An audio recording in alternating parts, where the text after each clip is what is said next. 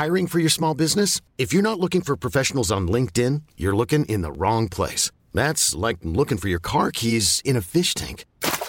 LinkedIn helps you hire professionals you can't find anywhere else, even those who aren't actively searching for a new job but might be open to the perfect role. In a given month, over 70% of LinkedIn users don't even visit other leading job sites. So start looking in the right place. With LinkedIn, you can hire professionals like a professional. Post your free job on linkedin.com slash achieve today. Au revoir est un podcast consacré au deuil périnatal. Le deuil périnatal, c'est le fait de perdre son bébé durant la grossesse ou quelque temps après sa naissance. Par conséquent, les épisodes de ce programme abordent des questions sensibles et douloureuses. Avec mes invités, nous parlerons notamment de fausses couches, d'interruption médicale de grossesse, de mort in utero ou encore de disparition d'un enfant de quelques jours ou quelques semaines. Assurez-vous de pouvoir écouter les épisodes dans de bonnes conditions. Et surtout n'oubliez pas, dans le mot deuil, il y a certes le D de décès, mais il y a aussi le E d'espoir ou le I qu'on retrouve dans le mot vie. Je vous souhaite une bonne écoute. Du coup, on était en vacances quand on a su que j'étais enceinte. Pour la deuxième grossesse, Victor m'a dit, euh, voilà, bon alors, quoi qu'il se passe, je te propose qu'on fasse des photos, qu'on essaye de à la fois s'occuper, ce qui nous permettait d'avoir du recul en se disant, le premier trimestre va être long, donc peut-être que faire des photos va nous occuper, et voilà, nous rendre les choses plus faciles. Et donc, quand il est venu me chercher le lendemain matin, j'ai été opérée l'après-midi, il est venu me chercher le lendemain matin pour sortir de l'hôpital, il m'avait demandé s'il pouvait venir avec un appareil photo. Et j'ai dit oui, et donc la première photo est dans la chambre d'hôpital euh, quand il vient me chercher. Non, mais c'est vrai qu'en fait, la décision de prendre les photos, pour, pour prendre un, petit peu de recul, effectivement, euh, toute l'année 2019, euh, ça a été une année d'attente. Il y a toujours cette histoire de dire oui, vous allez tomber enceinte en un an et demi, deux ans, c'est la moyenne, vous verrez, pas de problème. Quand Estelle retombe enceinte, donc à l'été 2019, donc on a rapidement compris que c'était un peu, euh, on savait pas trop ce qui se passait, qu'il y avait un truc voilà qui était qui était qui était pas bien parti, mais euh, on a vraiment eu deux trois jours pendant lesquels les taux étaient bons, puis après les taux ne bougeaient plus, puis il y avait quand même euh, un truc qui disait qu'elle était enceinte, puis on savait plus. Et je me souviens très bien, on était donc dans la Drôme parce qu'on passait des vacances dans la Drôme et on était dans un hamac. Et c'est là où je lui ai proposé, c'est là où je lui ai dit, écoute là faut qu'on prenne du recul en fait euh, sur ce qui se passe. Là, ça fait euh, ça fait un an et demi qu'on essaye d'avoir un enfant, en se disant on va courir euh, un 5 km et qu'on est parti sur un marathon et, et là on arrive au 15e kilomètre, il faut qu'on faut qu'on se pose un minimum quoi parce que la ligne d'arrivée elle est toujours pas là. On commençait vraiment à non, moi clairement je commençais à être dingue. Hein. Ah ouais. Je, je commençais à vivre mal, à vivre tout mal. Le, le, le projet photo est, né à ce moment-là, dans ce hamac, en se disant bon, quoi qu'il se passe, comme disait Estelle, on commence à prendre des photos. Euh, on verra bien. Euh, enfin, c'était qu'il n'y avait pas de projet autre que prendre des photos. Et puis on verra bien ce qu'on en fait.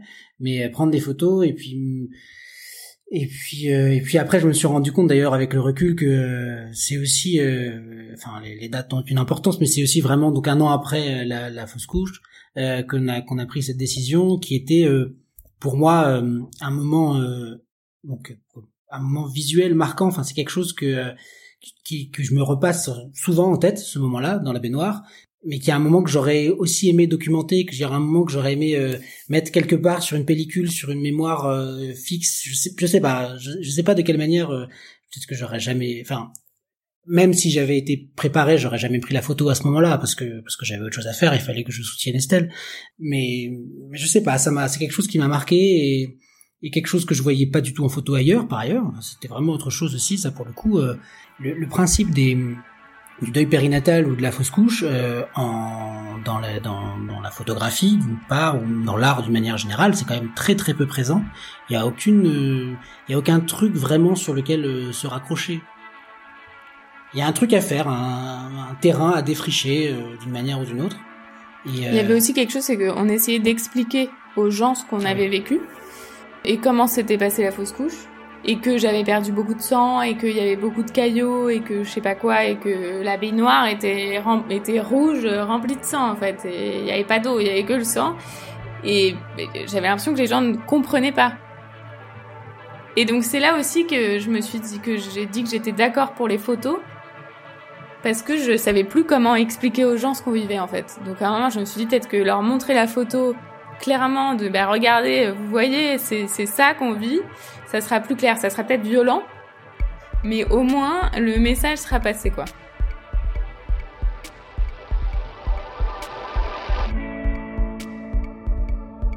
Robert Frank, photographe américain d'origine suisse, disait ⁇ L'important est de voir ce qui est invisible pour les autres.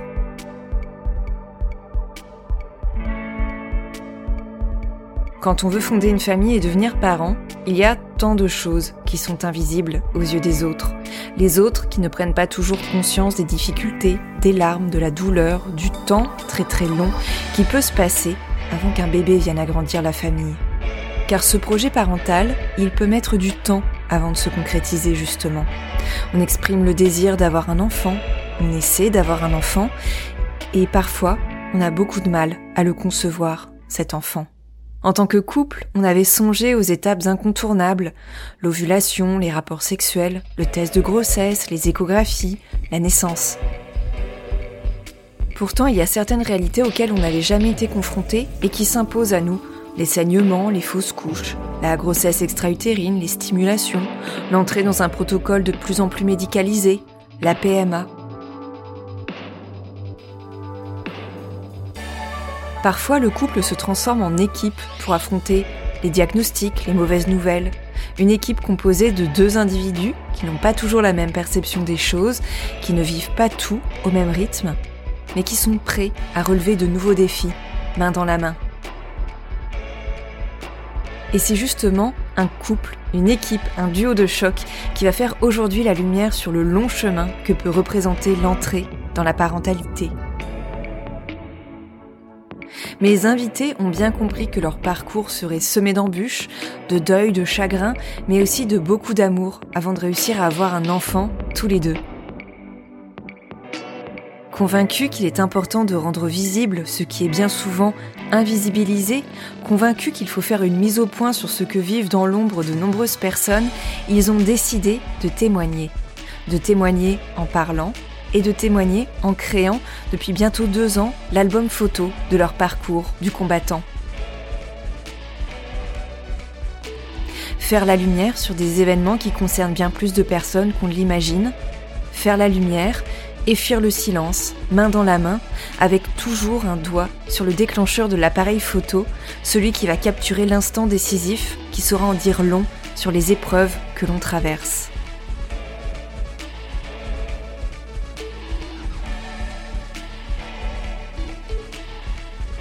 On dit souvent qu'il faut le voir pour le croire.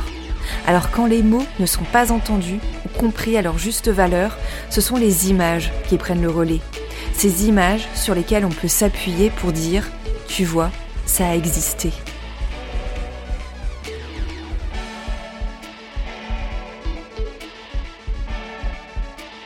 Au revoir podcast, épisode 17, première partie. Estelle et Victor, révéler les difficultés devenir parents. Dans cet épisode et pour la première fois dans Au revoir podcast, deux voix vont s'entremêler. Ces voix, ce sont celles d'Estelle et de Victor. Estelle et Victor vivent à Paris, ils ont une trentaine d'années et ils sont ensemble depuis six ans. Estelle est journaliste, Victor, lui, est photographe. Par ailleurs, Victor est déjà papa parce qu'il a une petite fille, Bertille, née d'une précédente union. Mais ça fait déjà quelques années qu'Estelle et lui, eh bien, ils essaient d'avoir un enfant ensemble. Ensemble, ils ont également imaginé un projet visuel autour de leur parcours pour devenir parents.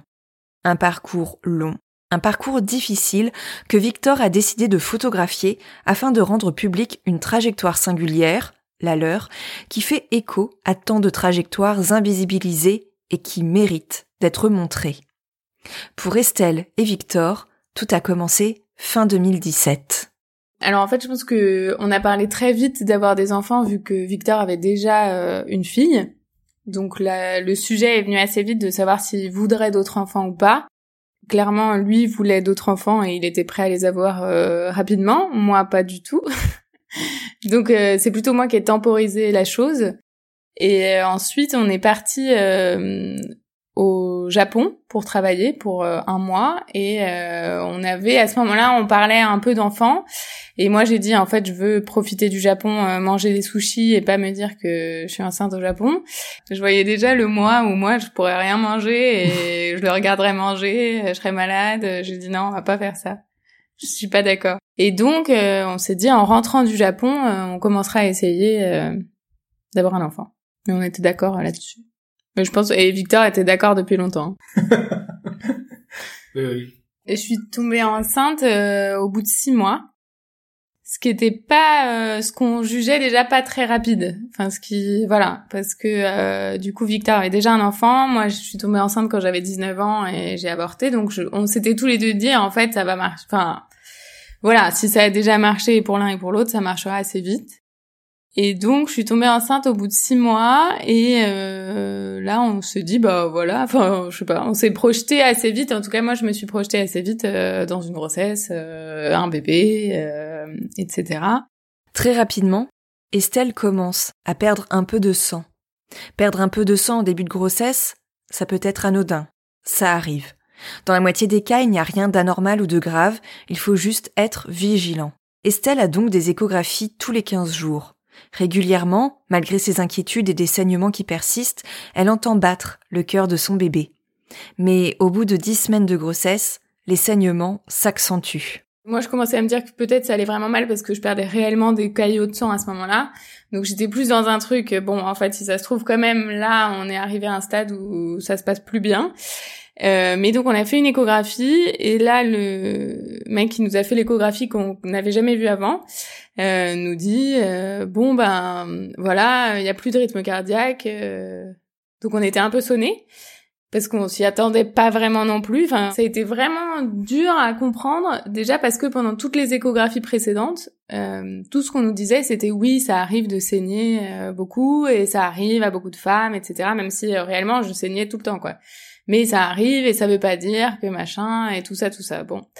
Et du coup on s'est enfin voilà on se disait bon bah à un moment ça va s'arrêter et puis la grossesse va continuer. Et donc euh, j'ai commencé à pleurer et il nous dit euh, ah bah oui mais voilà c'est pour ça que nos grand-mères elles disaient rien avant trois mois parce que euh, ça peut toujours s'arrêter. Bon bah ça marchera la prochaine fois. Et vraiment, euh, alors que moi j'étais pas du tout, euh, j'étais encore sous le choc et qu'on n'avait aucune explication même sur qu'est-ce qu'on devait faire euh, maintenant en fait, de et qu'est-ce qui va se passer, de rien, tu vois. On est sorti de là, qui était un cabinet privé. Moi, je pleurais sur le trottoir.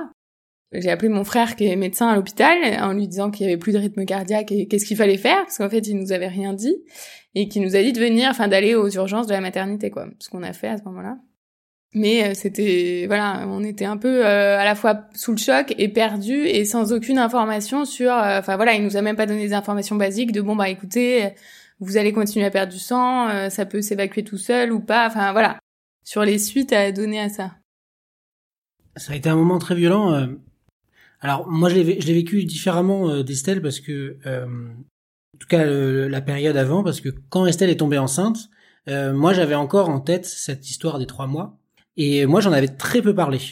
Euh, donc c'est quelque chose que euh, voilà j'ai vécu vraiment juste euh, avec Estelle euh, et avec ses proches à elle, mais autour de moi j'en avais j'en avais vraiment très peu parlé.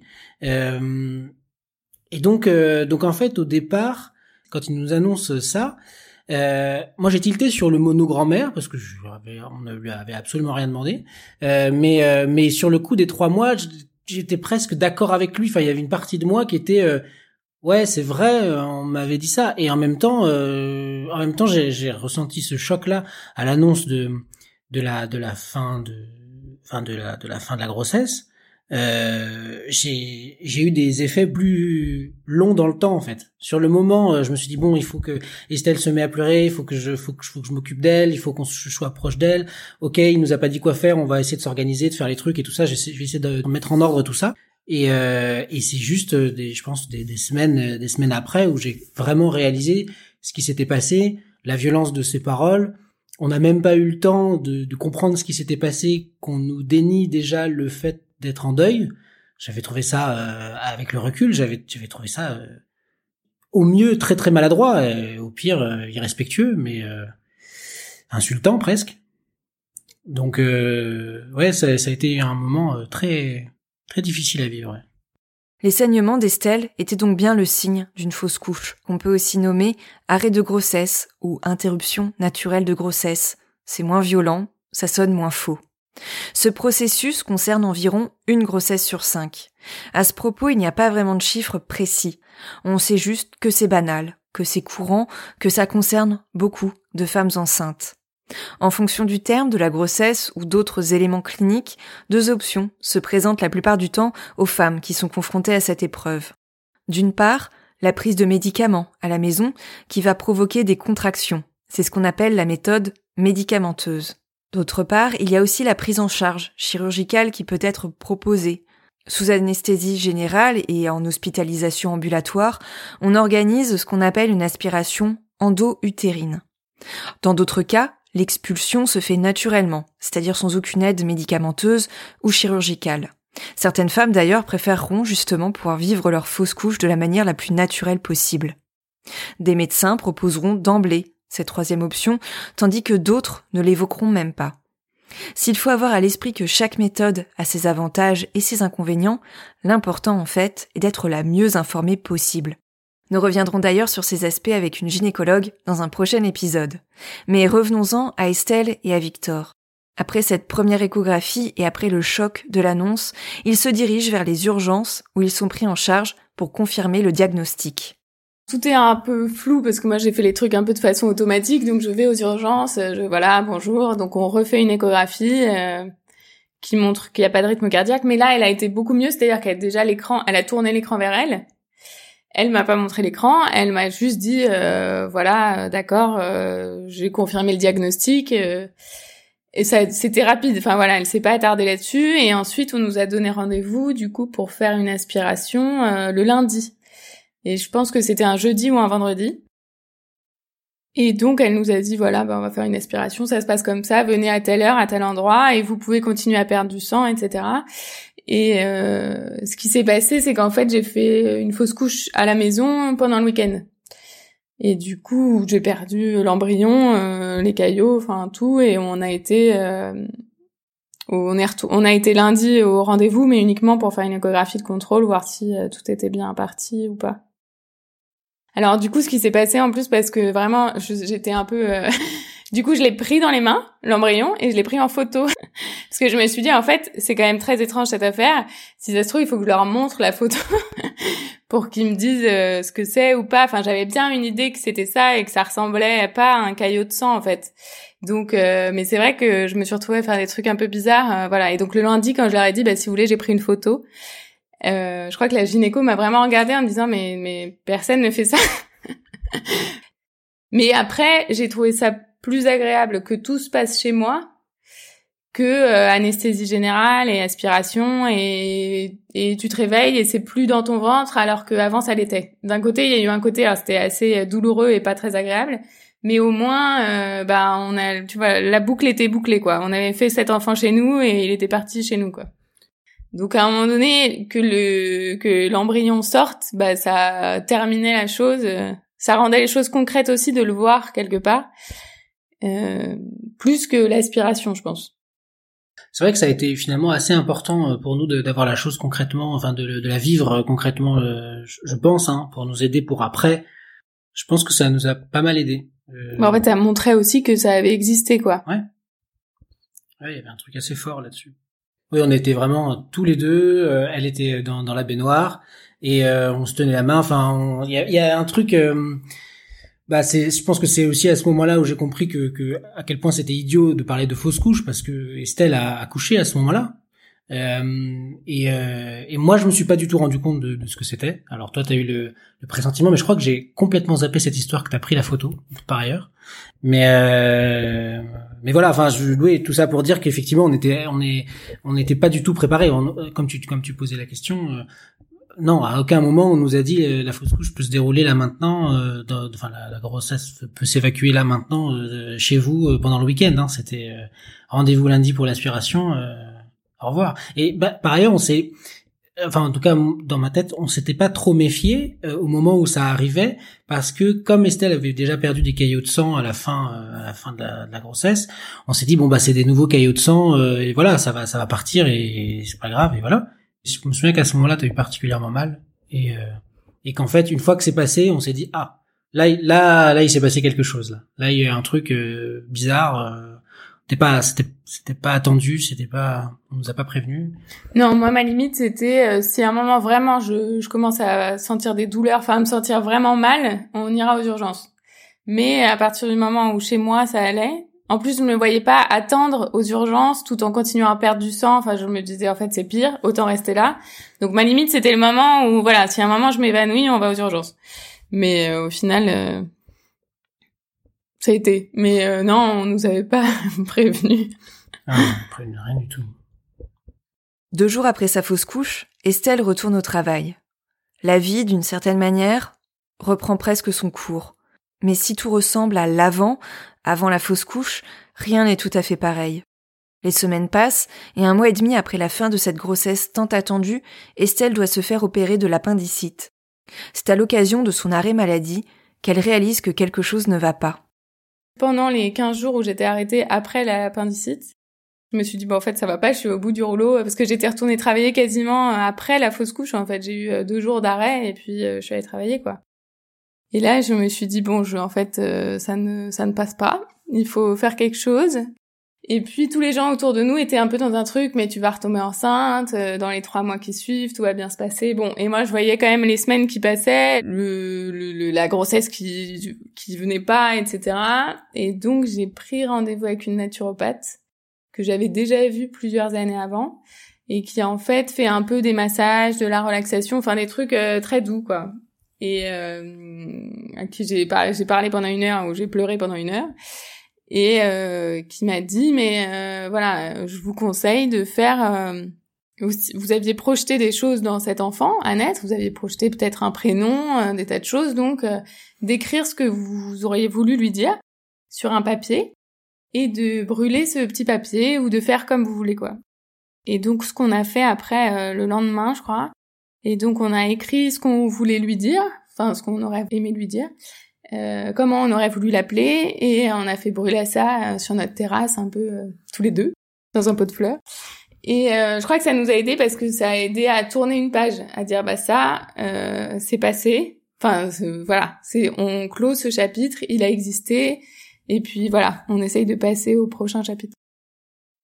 Quand euh, quand Estelle est revenue et, et m'a parlé de ça, c'est vrai que j'y avais pas du tout pensé. Euh, bah, toute cette histoire de, de rituel, de d'enterrement symbolique, de donc euh, donc ouais, ça m'a j'ai dit bah allons-y, faisons-le, ça va ça va peut-être nous aider.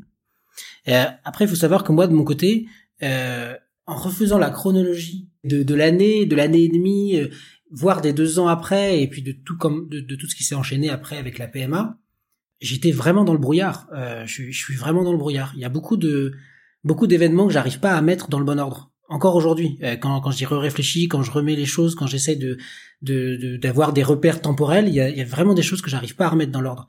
Euh, je pense, euh, je pense que c'est dû bah, à ce que je disais tout à l'heure, c'est-à-dire que euh, moi la, la, la, déflagration, elle est arrivée plus tard. bah le, la fausse couche, j'en ai j'en ai parlé à à très peu de gens autour de moi en fait. J'étais tout seul, euh, j'étais tout seul face euh, face à une douleur ou à un état, un, enfin une douleur. Euh, ouais, je, je me reconnaissais même pas le droit d'avoir cette douleur, donc euh, à une à un, état d'esprit, un, un état mental. je comprenais pas pourquoi j'avais du vague à l'âme, je comprenais pas pourquoi j'étais mélancolique, je comprenais pas pourquoi. bah les oui, les, les, semaines sont un peu passées comme ça dans dans, dans le brouillard et que encore aujourd'hui j'arrive pas à mettre à mettre un ordre euh, l'ordre qu'il faut là-dedans mais je me souviens euh, de ce moment où on s'est retrouvé sur la terrasse il y a quand même quelques moments qui m'ont marqué euh, voilà visuellement enfin dans, ma mémoire qui ont été forts mais ça mais clairement, je pense que pour nous deux, on avait, c'était pas du tout un, un, moment où on pouvait se dire, ah bah on vit un deuil périnatal, on a le droit de s'accorder un deuil. Euh, pas du tout, c'est-à-dire que bah on rentrait dans euh, c'est une fausse couche au premier trimestre. Euh, voilà, ça arrive à 20% des grossesses, bonne journée, au revoir quoi. On était il n'y avait pas de place pour ah bah oui, les pauvres, ils ont perdu un enfant plus tard dans la grossesse ou ils ont enfin voilà, il y avait pas ça n'existait pas publiquement. Et euh, ça, c'était pas facile. Et ça a été plus facile beaucoup plus tard quand on s'est dit qu'on avait le droit de, de dire qu'on avait vécu un deuil et que les gens pouvaient aussi nous le reconnaître euh, comme ayant existé, quoi. Oui, et puis ce fameux truc dont tu parlais tout à l'heure, le, le principe de vous allez retomber, euh, enfin Estelle va retomber enceinte dans les prochains mois, ça arrive tout le temps comme ça. Je l'ai entendu aussi. Bon, je, je, sais pas en quoi c'est censé euh, nous, consoler de, de, quoi que ce soit. Je, non, en plus, alors bon, déjà ça s'est pas passé comme ça, mais même si ça s'était passé comme ça, en fait, ça n'efface pas ce qu'on vient de vivre. J'ai découvert par exemple très longtemps après qu'il y avait des groupes de parole euh, consacrés au deuil périnatal et que j'avais le droit d'y aller même si j'avais perdu un enfant au premier trimestre en fait, ce que je me serais jamais permis de faire parce que je me serais sentie vraiment euh, comme une intruse euh, qui s'incruste dans la douleur de de femmes ou d'hommes qui ont perdu un enfant beaucoup plus tard euh, voilà. Donc j'y serais jamais allée de moi-même. Mais j'ai découvert plus tard que oui je pouvais y aller et que effectivement on vivait la même chose ou en tout cas c'était des des émotions similaires c'est là tout le problème de la grossesse qui s'arrête au bout de quelques semaines ça n'est jamais anodin mais les femmes et les hommes qui y sont confrontés souffrent souvent d'un déficit de légitimité, d'autant plus lorsque les proches, voire même certains soignants et certaines soignantes, minimisent l'épreuve qu'ils et elles viennent de traverser. Mais dire que c'est banal, une fausse couche, ça ne veut pas dire qu'il y a absence de tristesse, absence de mal-être, absence de souffrance. S'il y a une absence, c'est seulement celle du bébé qui n'est plus là et qu'on avait imaginé.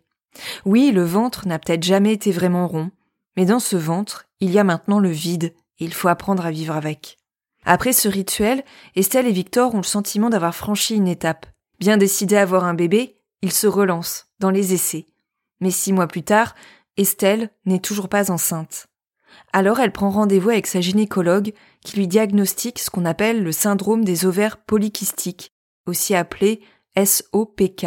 Selon l'INSERM, le syndrome des ovaires polykystiques touche environ 10% des femmes. Les symptômes sont très variables d'une patiente à l'autre, mais bien souvent, ce dérèglement hormonal provoque des troubles de l'ovulation. C'est même la première cause d'infertilité féminine, rappelle l'INSERM. Estelle se voit donc proposer des cycles de stimulation afin de faciliter son ovulation. On a commencé à faire des cycles de stimulation euh, simples avec euh, des rapports euh, programmés. Et sur le troisième mois de ça, je suis tombée enceinte. Et donc c'était quasiment un an après le après la première fois où j'étais tombée enceinte. Alors que je savais depuis quelques jours que j'étais enceinte, j'ai commencé à perdre du sang, donc je me suis dit ça, va pas, ça va pas le faire. Euh, et là, donc on est retourné aux urgences en rentrant de vacances, qu'on était en vacances euh, où il m'a dit bon à l'échographie je vois rien donc soit vous faites une fausse couche soit c'est une grossesse extra-utérine. Donc là j'ai prié pour que ce soit une fausse couche en me disant ok bon au moins comme ça c'est réglé ça veut dire que c'est déjà parti et puis c'est le tout début bon voilà. Et qui nous a dit revenez dans 48 heures. Et je suis retournée aux urgences le lendemain parce que j'avais mal donc le lendemain soir après le travail. Euh, ils m'ont gardé la nuit on a refait des échographies bref il s'est avéré au bout de trois jours que c'était bien une grossesse extra-utérine et qu'on allait m'opérer euh, maintenant et donc là, euh, bah là, les choses se sont enchaînées assez vite. C'est-à-dire qu'on n'a pas vraiment le temps de penser non plus, euh, vu qu'il y a eu un moment de, en fait, on va vous opérer parce que euh, il y a un risque euh, que la, la trompe se rompe et que vous fassiez une hémorragie et c'est pire. Donc euh, voilà. Ce qui s'est passé et là qui était beaucoup, qui était beaucoup plus agréable, c'est que le chirurgien, qui, enfin le gynéco qu'on a vu, qui est celui qui m'a opéré, était hyper clair, hyper carré, euh, il était très bien, il était à la fois euh, empathique sans être non plus dans un truc euh, larmoyant, mais il était voilà, il nous a expliqué euh, tout comme ça allait se passer, les possibilités, le voilà, et on était quelque part, enfin moi je me suis sentie vachement mieux euh, pris en charge que la fausse couche.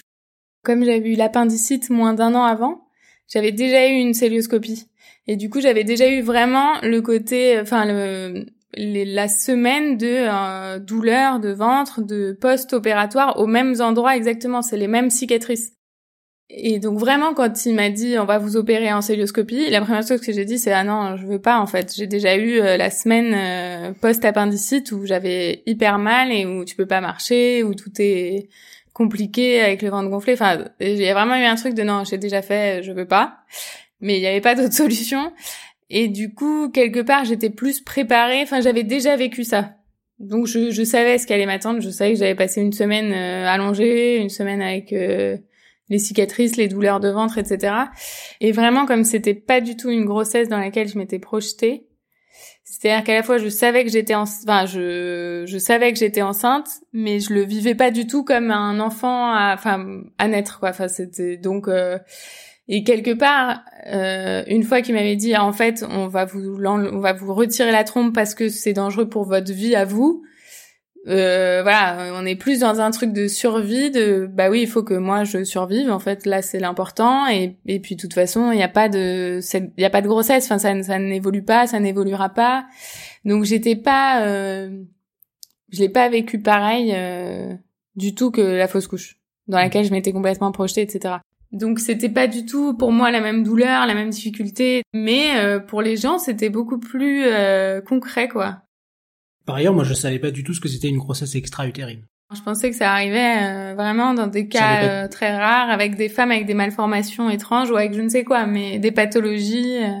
Ah ouais. Non, j'avais pas du, je, savais pas du tout. Et on a appris un truc qu'on a trouvé formidable. Ça c'est un, truc qui nous a beaucoup fait, qui nous a beaucoup nous a beaucoup fait rire. Nous a beaucoup dans fait un moment où on n'était pas pas au top. Donc euh, on est en, dans, dans la salle d'hôpital, enfin dans la, dans la, chambre. dans la chambre d'hôpital et tout. Et là il y a le bah, le fameux chirurgien qui vient nous voir et qui nous qui nous explique que tout s'est bien passé, qu'il a retiré la trompe, que voilà, on pouvait pas faire autrement que retirer la trompe et tout. Que c'était bien une grossesse extra-utérine, euh, voilà. que c'est ça qu'il fallait faire et que tout va bien, euh, voilà. donc nous on lui demande, bon un peu anxieux, on dit ah bon bah tant mieux ça s'est bien passé, mais donc maintenant il euh, y a plus qu'une trompe, ça divise les chances par deux. Et là, enfin, comment ça marche, quoi? Et là, le mec nous a dit, ah non, mais là, l'autre trompe est mobile. Et là, vraiment, je l'ai regardé, je me suis dit, OK, il se moque de moi. Ah, quoi? Comment ça, elle est mobile? Et il nous a dit, mais elle se déplace. En fait, elle se déplace d'un ovule à l'autre. Enfin, d'un ovaire à l'autre. Elle est attirée par l'ovaire qui a ovulé. Et là, je me suis dit, bon, et j'ai, je sais pas, c'est les suites de, de l'anesthésie générale, j'imagine des trucs.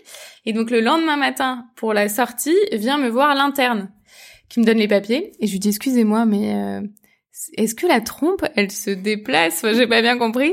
Il m'a dit oui, oui, oui, euh, la trompe est mobile en fait. Chaque mois, elle va se déplacer. En fait, c'est tout petit, c'est un espace tout petit, et donc elle va à peine se tourner pour aller vers l'autre verre. J'ai trouvé ça fascinant. Tellement ça nous paraissait absurde de se dire mais en fait à l'intérieur ça se déplace jusqu'à ce qu'il quand même il apporte un schéma pour nous montrer que c'était vraiment tout petit et que voilà ça se déplaçait dans un petit espace. Enfin qu'il n'y avait pas un mouvement que j'allais sentir. Enfin c'était ouais, je, me souviens, je me souviens même qu'on a reposé la question à ton frère après oui. C'est vrai ça que c'est pas une sorte de on ne fait pas une blague là au niveau de l'hôpital? Qui m'a dit oui oui on apprend ça en gynécologie. Je dis ah bon d'accord. Ah bon ça nous a, ça nous a, ça nous a fait rire. Voilà Après une première grossesse et une première fausse couche en 2018, Estelle traverse donc l'épreuve de la grossesse extra-utérine en août 2019. Ce type de grossesse touche environ 2% des femmes enceintes. Alors pour expliquer le plus simplement possible les choses, il faut savoir qu'à chaque cycle a lieu en théorie l'ovulation. L'ovocyte, il est expulsé de l'ovaire et rejoint ce qu'on appelle la trompe de Fallope. De la même manière que nous avons deux ovaires, je rappelle aussi que nous avons de trompe. En cas de rapport sexuel ou d'insémination artificielle par exemple, un spermatozoïde peut arriver jusqu'à l'ovocyte pour le féconder. Ensuite, en théorie, l'œuf commence à migrer vers l'utérus pour finalement s'implanter au bout de quelques jours dans la cavité utérine. Sauf que dans le cas d'une grossesse extra-utérine, qu'on appelle aussi grossesse ectopique, l'œuf n'atteint pas l'utérus. Et parfois, il reste dans la trompe, comme ce fut le cas pour Estelle. Plusieurs types de traitements peuvent être proposés. Dans le cas d'Estelle, il y a eu une intervention chirurgicale, une célioscopie, qui consiste à pratiquer de petites incisions de la paroi abdominale. Et c'est ensuite une salpingectomie, c'est-à-dire une ablation de la trompe, qui a été réalisée. Et c'est le lendemain de cette intervention, lorsqu'il vient la chercher à l'hôpital, que Victor lui propose de commencer leur projet photo, dont on parlera plus précisément la semaine prochaine dans la seconde partie de l'épisode. Suite à cette grossesse extra-utérine, le couple s'apprête à franchir une nouvelle étape, c'est la PMA, la procréation médicalement assistée. C'est à cette occasion d'ailleurs qu'on leur propose pour la première fois de voir une psychologue. On est retourné voir la gynéco qui nous suivait en ville Euh, moi, je pense que j'avais l'air à, ce moment-là réellement au fond du trou et j'ai commencé à pleurer. Elle nous a dit, écoutez, prenez trois mois euh, sans, enfin, faites votre vie pendant trois mois. On se revoit dans trois mois. Ne faites rien. Moi, à ce moment-là, j'étais là pas du tout. Je veux recommencer tout de suite. Bon, j'ai compris que personne n'était d'accord avec moi. Donc, on a pris trois mois de, de calme et de en tout cas d'essayer de se reconstruire et se remettre et voilà ne serait-ce que je sais pas faire du sport faire autre chose et essayer de penser à autre chose ce qu'on a plus ou moins réussi à faire et ensuite on est retourné la voir euh, juste avant le Covid euh, où on a fait euh, on a fait deux inséminations qui n'ont pas marché. Et là elle nous a dit écoutez euh, avec la grossesse extra-utérine et tout ça tout ça peut-être allez prenez rendez-vous en PMA à l'hôpital. Ce qu'on a fait et donc on a fait le premier rendez-vous euh, à l'hôpital en post-confinement au mois de mai 2020. On a eu un premier rendez-vous à l'hôpital en PMA et dans les papiers qu'ils nous donnent, il y a écrit qu'il y a deux euh, psychologues à l'hôpital qu'on peut contacter. Et donc le premier truc que Victor m'a dit c'est tiens regarde regarde. Il y a euh, voilà. Et qu'il a demandé à la médecin c'est et les psychologues du coup on peut les appeler voilà. Et donc je pense qu'on a fait le premier rendez-vous et quatre jours après j'appelais la psy de l'hôpital de la PMA et euh, du coup, c'est la première euh, psy que j'ai vue réellement et qui était prête à parler de tout et n'importe quoi, enfin en tout cas de toute euh, grossesse, voilà, c'était la psy qui est inclue dans la dans la PMA, enfin qui peut l'être quoi. Et qui est super d'ailleurs, enfin. Et qui est super, etc. Mais c'est vrai que on nous a jamais proposé rien et moi j'avais été voir une psy en ville qu'on m'avait recommandé, qui en fait était psychanalyste, et où ça pas, enfin voilà, que j'ai été voir après la fausse couche, qui m'a demandé quelles étaient mes relations avec ma mère, et j'ai eu envie de dire en fait c'est pas, je suis pas là pour ma mère, enfin je, je suis là parce que j'ai du mal à vivre cette fausse couche et que voilà. Euh, donc j'y suis pas retournée en me disant d'accord il y a peut-être des choses à dire sur ma mère mais pas aujourd'hui c'est pas ça que je, je viens chercher quoi. Elle est rentrée complètement vénère c'était. Oui parce que je, je, je venais pas enfin il y a beaucoup de choses que je vis mal, mais pas. Enfin, là, c'est pas ça du tout la question, quoi. Donc, la première euh, psy que j'ai vue, c'est celle de la PMA, et j'ai trouvé ça vraiment bien et vraiment utile que ça existe. Quand on se lance dans la PMA pour faire une fécondation in vitro, le processus peut être long. D'ailleurs, plusieurs mois se passent sans que le protocole puisse véritablement commencer à cause du retard lié à l'épidémie de Covid et au premier confinement. À l'automne 2020, alors que la première stimulation en vue d'une ponction doit commencer, Estelle apprend qu'elle est de nouveau enceinte. Mais cette grossesse, elle la découvre au moment même où elle fait en fait une fausse couche. Donc il y a eu une grossesse euh, spontanée euh, qui pour le coup s'est euh, arrêtée très vite, a été une fausse couche assez précoce. Cette grossesse, alors c'était en octobre ouais, dernier, 2020. Et en fait c'était juste avant théoriquement où on devait commencer le protocole de, de FIV, donc les, les injections liées à la FIV. C'est-à-dire que cette grossesse-là, on, on, lui a, avec le recul, on lui a même pas laissé une chance. C'est-à-dire que ça nous avait tellement énervé que ça arrive à ce moment-là, naturellement à ce moment-là, alors qu'il se passait rien naturellement mmh. depuis euh, un an et demi, que qu'on je sais pas on s'est dit tout de suite ça ça ça ça, ça va faire une fausse couche. Et effectivement ça fait une fausse couche précoce euh, très rapidement. Et c'est on était juste énervé que ça nous repousse euh, le moment de la FIV quoi. Il y avait un truc non après euh, il, se trouve quand même on lui a pas laissé de chance. Mais je me suis rendu compte que j'étais enceinte parce que j'ai commencé à perdre du sang à un moment étrange où j'étais pas censée perdre du sang et je me suis dit c'est bizarre. Je pas, et donc je me suis dit non non mais je sais. j'ai fait un test de grossesse qui était positif où là je me suis dit oula mais c'est quand même étrange. Ah oui, je me souviens on a vu le test de, test de grossesse positif et on a vraiment eu la, la réaction inverse qu'on aurait dû avoir quoi. on a vraiment regardé ça on a fait oh non. Mais qu'est-ce que c'est que ça? C'est que ce truc là encore une fausse couche. Bon et après voilà après euh, ça s'est réglé en trois rendez-vous à l'hôpital de bon bah oui il y a un début de grossesse mais euh, il n'y a pas euh, ce qu'il devrait avoir voilà vous allez faire une fausse couche, etc. Mais ce qui a fait qu'on s'est retrouvé ensuite à l'hôpital à faire un bilan de fausse couche à répétition. Et c'est là qu'on a fait euh, que j'ai fait une IRM où j'ai découvert que j'avais un peu d'endométriose, où on a fait des tests génétiques euh, chacun. Euh, ah, ça va assez loin. Qui se sont avérés normaux, mais voilà, on s'est retrouvé dans un nouveau truc de en fait là quand même il y a eu trois grossesses, on va vérifier euh, si tout va bien ou pas ou s'il y a d'autres choses qu'on peut qu'on peut changer quoi. En deux ans, Estelle a donc vécu une grossesse extra-utérine et deux fausses couches. Elle doit donc réaliser plusieurs examens complémentaires pour tenter d'identifier les causes de ces grossesses arrêtées. Elle apprend alors qu'elle souffre d'endométriose à un stade certes peu élevé, mais qui peut expliquer ses problèmes d'infertilité. Avec la PMA, Estelle et Victor ont l'espoir de pouvoir peut-être un jour avoir un enfant ensemble. Début 2021, il y a quelques mois donc, le protocole pour une fécondation in vitro a commencé. Il y a quelques semaines, une première ponction a permis de recueillir plusieurs ovocytes et des embryons ont pu être congelés en vue d'un transfert qui sera réalisé dans quelques temps.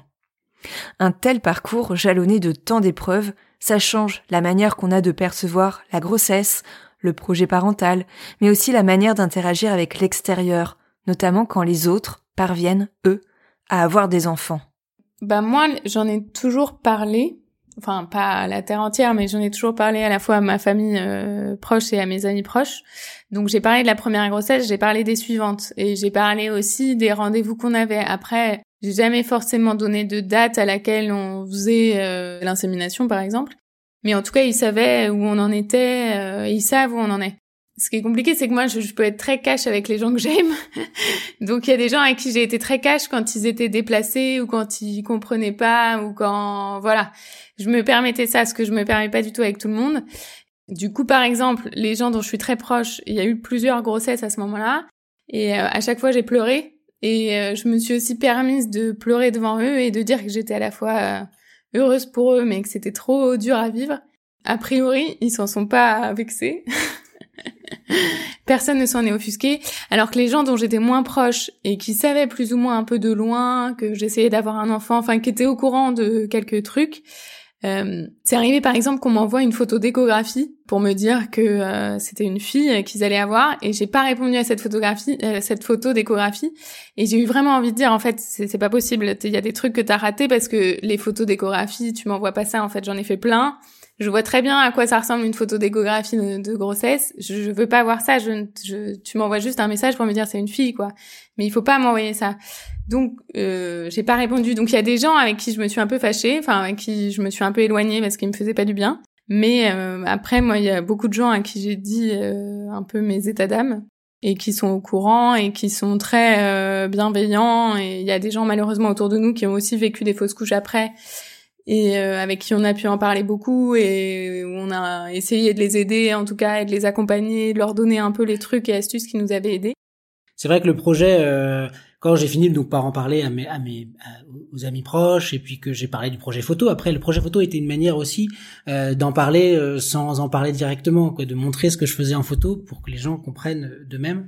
Et puis malgré tout de raconter tout publiquement, parce qu'il y a des choses qui, que des gens savaient, mais ils savaient qu'une partie Enfin voilà, il y a, beaucoup de gens en fait qui étaient au courant et qui nous ont dit ah j'avais je savais pas que c'était enfin je me rendais pas compte en fait.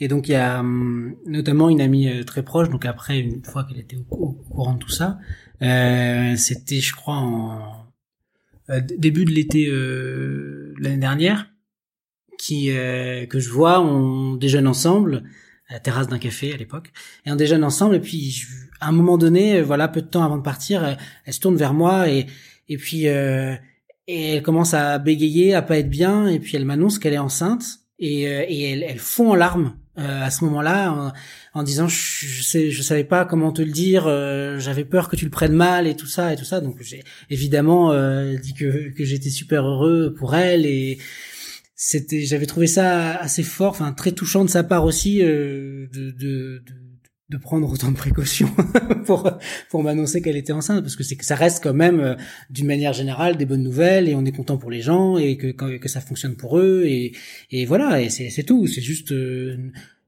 le principe de base, c'est juste nous en parle pas euh, tous les jours, euh, nous envoie pas des photos d'échographie, euh, nous envoie pas euh, le, le, le, le, monitoring jour par jour. Enfin, on s'en fiche. Voilà, c'est t'es enceinte, c'est très bien, c'est très content. Je suis sûr que t'as plein d'autres sujets de conversation. Ce qui me fait penser que le jour où je suis revenue, j'ai du coup la grossesse extra-utérine, j'ai été arrêtée 15 jours post-opération. Et donc je suis revenue travailler le lundi et euh, j'avais un nouveau travail depuis quelques mois, donc où personne ne savait que j'avais été enceinte avant, que voilà, des collègues que je connaissais que depuis quelques mois, etc. Et donc je reviens le lundi matin et le lundi midi j'ai une collègue qui dit ah je vais faire un petit pot ce soir. Euh, je dis bon si t'as envie quoi, enfin je sais pas, je voilà et qui annonce qu'elle est enceinte.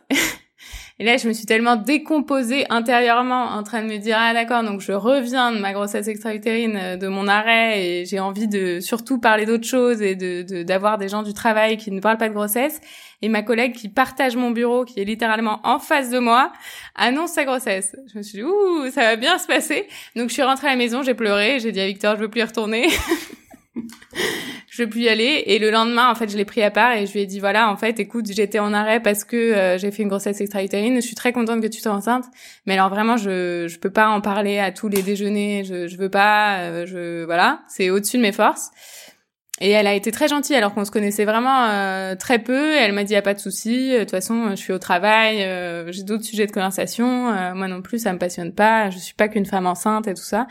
Donc ça a été cool parce que là j'ai vu quand même le, le côté euh, oulala ça va être compliqué et où vraiment je me suis dit j'avais mon, mon verre de cidre à la main et je me suis dit accroche-toi à ton verre de cidre ne pleure pas tiens le coup finis ton verre de cidre et rentre chez toi et euh, voilà ouais mais c'est c'est vrai que ouais les annonces de grossesse c'est c'est censé être encore une fois toujours quelque chose de d'extra positif et et ouais je je sais pas, il faut, faudrait. C'est pas mal le, principe de si si on en a le courage d'aller voir carrément les gens et de leur dire. Euh, bah en fait là j'ai pas envie d'en parler quoi. J'ai pas envie de parler de ta grossesse j'ai pas envie de parler du fait que tu vas devenir père que tu vas devenir mère ah bah moi je m'étais dit que c'était une question de survie en fait. Je pouvais vraiment pas faire semblant de m'intéresser à voilà c'était c'était pas possible.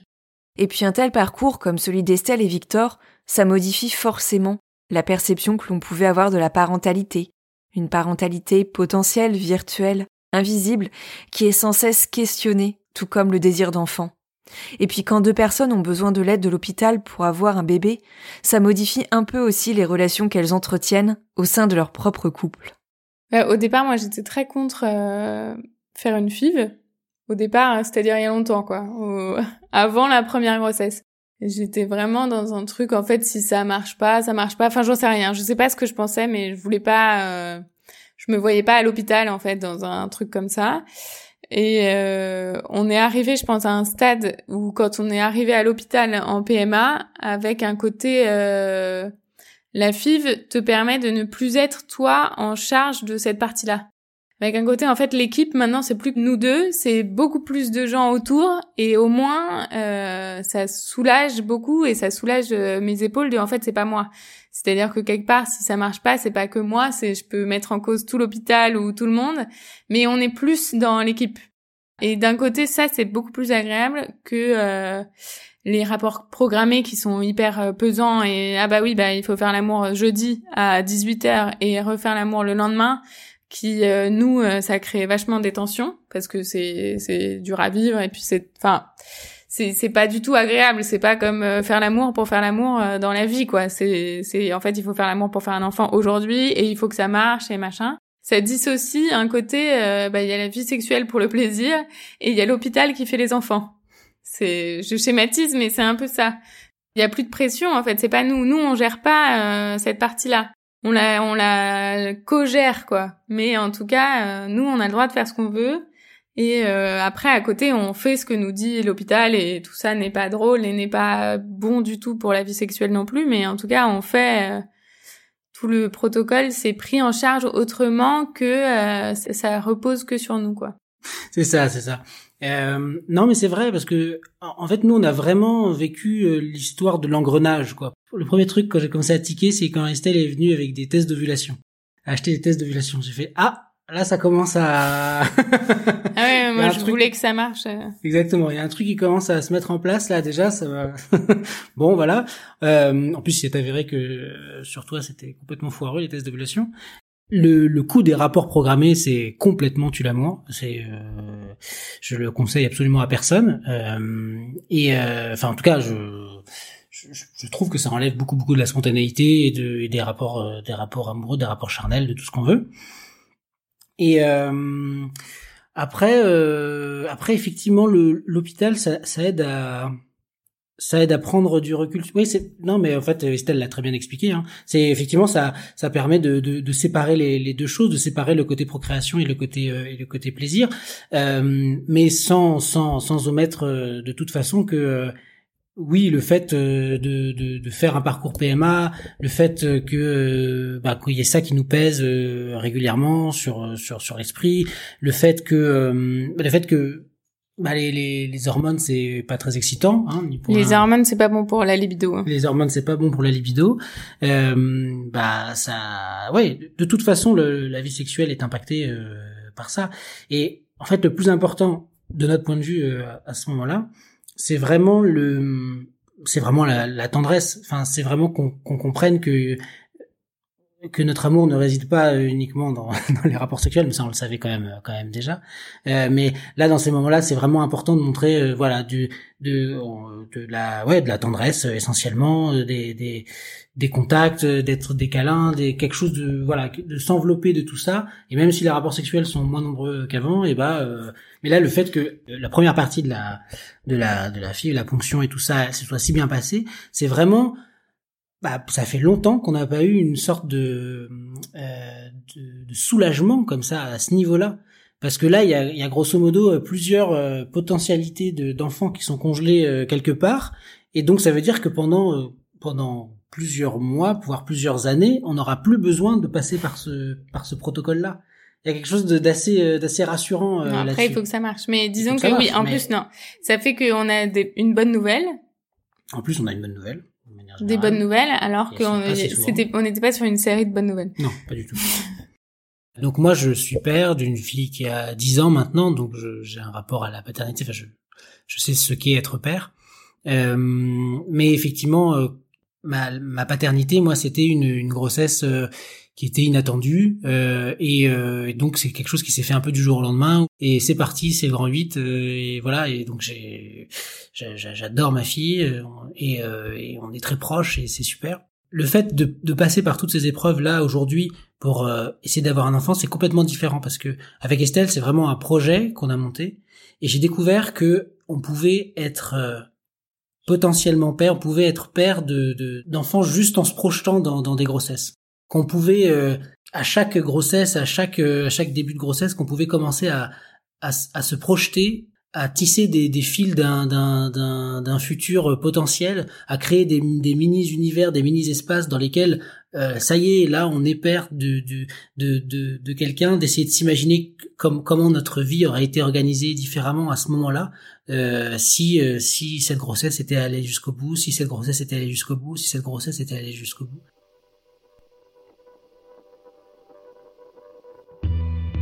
Donc je j'ai vraiment un ouais j'ai un rapport euh, enfin devenu un peu différent avec la paternité et je pense que je serais pas vraiment le même père avec euh, l'enfant qui va naître qu'avec euh, qu'avec ma fille qui est née il y a 10 ans. Voilà, je, je, je trouve ça le, le, deuil périnatal d'une manière générale, qui soit très léger ou très ancré, nous fait avoir des expériences de parentalité qu'il faut accepter et qu'il faut intégrer euh, à soi, à son histoire et, aux histoires qu'on va tisser ensuite avec ses, enfants. On s'est posé des questions sur la maternité et la paternité, sur pourquoi on voulait un enfant, beaucoup plus que des gens où ça marche, enfin qui, voilà, qui essayent d'avoir un enfant, qui ont un enfant, et, voilà. On a beaucoup plus réfléchi à ce qu'on faisait ou ce qu'on faisait pas, ou pourquoi on le faisait, comment on voulait le faire, même peut-être un peu trop. Mais c'est pour ça aussi que, que ça met le couple clairement euh, à rude épreuve et que des couples se séparent parce qu'en fait, euh, il y a des moments où tu es vraiment poussé à l'extrême de ce que tu es capable d'endurer ou pas, de ce que l'autre est capable d'encaisser et de comment il le vit, il te le reproche ou pas. Alors on n'a jamais été en conflit, enfin on s'est jamais reproché des choses par rapport aux grossesses, mais euh, il y a quand même des moments où on vivait les, choses différemment. Euh. en tout cas, on vivait des douleurs différentes à des moments différents, quoi. Donc, euh, et ça c'est normal, c'est comme tout le monde.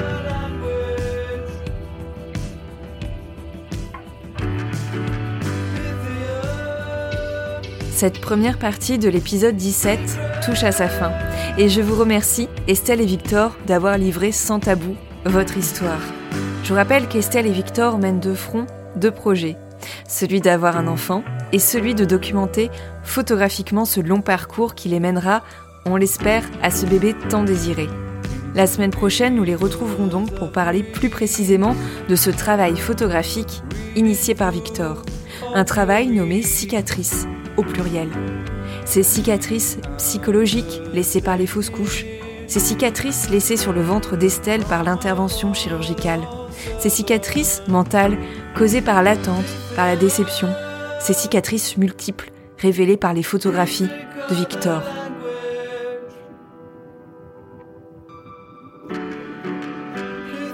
Je suis Sophie de Chivray et j'ai eu le plaisir de réaliser, monter et mixer cet épisode.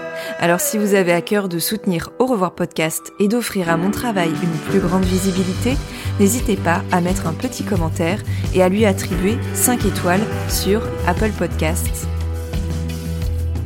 Je vous dis à la semaine prochaine pour la seconde partie de cet épisode avec Estelle et Victor et je vous donne rendez-vous sur les réseaux sociaux et notamment sur le compte Instagram au revoir.podcast pour découvrir du contenu supplémentaire pour lever le voile sur le deuil périnatal.